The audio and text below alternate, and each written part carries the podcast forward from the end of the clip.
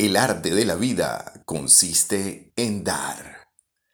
El comentario del día es una presentación de Otiviajes Maraín, servicios excelentes para clientes exigentes.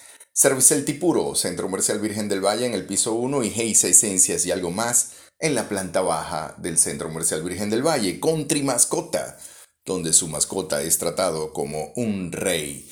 Si quieres alguna asesoría directa, estoy totalmente a la orden. Si quieres aprender sobre PNL, sobre mm, lo que tiene que ver con procesos de salud en medio del COVID, sobre lo que tiene que ver con relaciones basadas en la empatía, en la confianza, en el amor.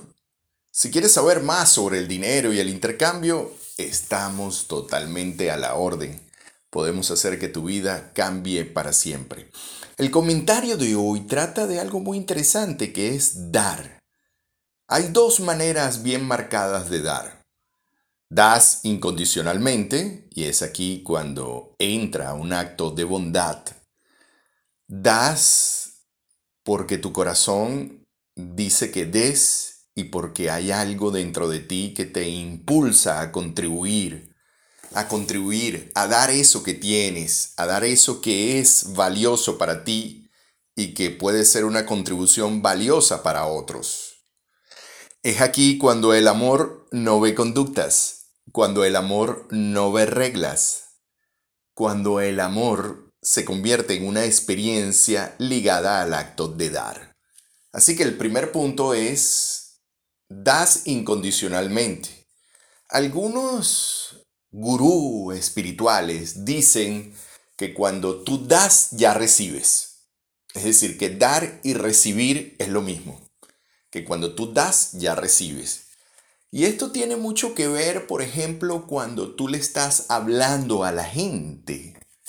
Cuando tú le estás hablando a la gente para poderle hablar, para poderte comunicar con ellos, para que ellos vean tu mensaje, sin duda alguna, tú has tenido que verlo internamente, has tenido que hablarte. Tu cuerpo ha tenido que moverse de alguna manera. Así que el primero, o al primero que le distes, fue a ti mismo y después haces la contribución. Y esto es sumamente interesante. Y es aquí donde esa vibración produce un eco y ese eco responde. La, el universo responde, responde de alguna manera, ¿no? Lo que pasa es que a veces las personas cuando le responde el universo, le responde la gente, le responde la vida, le responde las situaciones. No les gusta esa respuesta.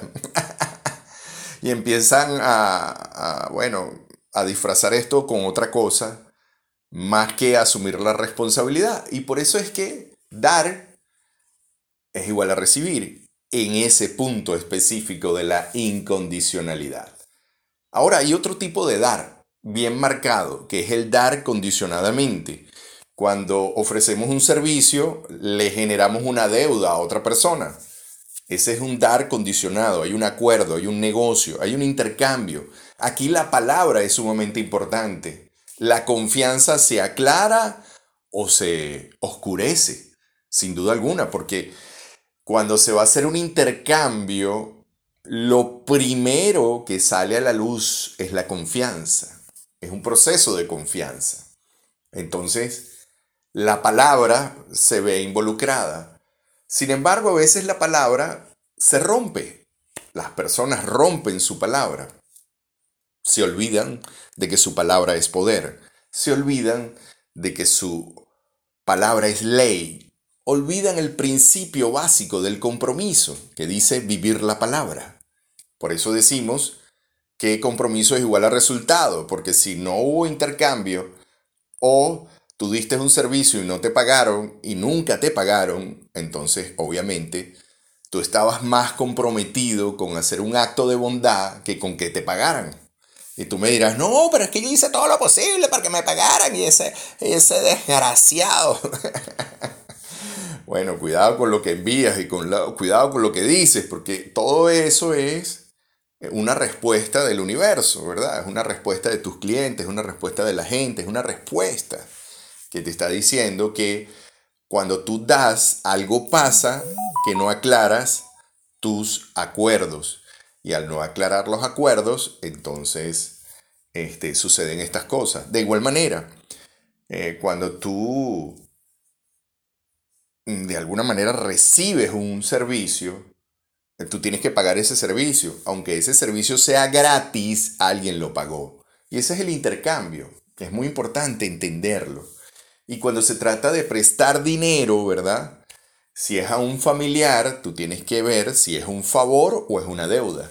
Si es un favor que tú estás haciendo, entonces tú prestas el dinero y sabes que se convierte como en un acto de bondad donde si te pagan bien y si no te pagan también. O sea, es decir, no te importa si te pagan o no porque lo importante aquí es ese acto de bondad.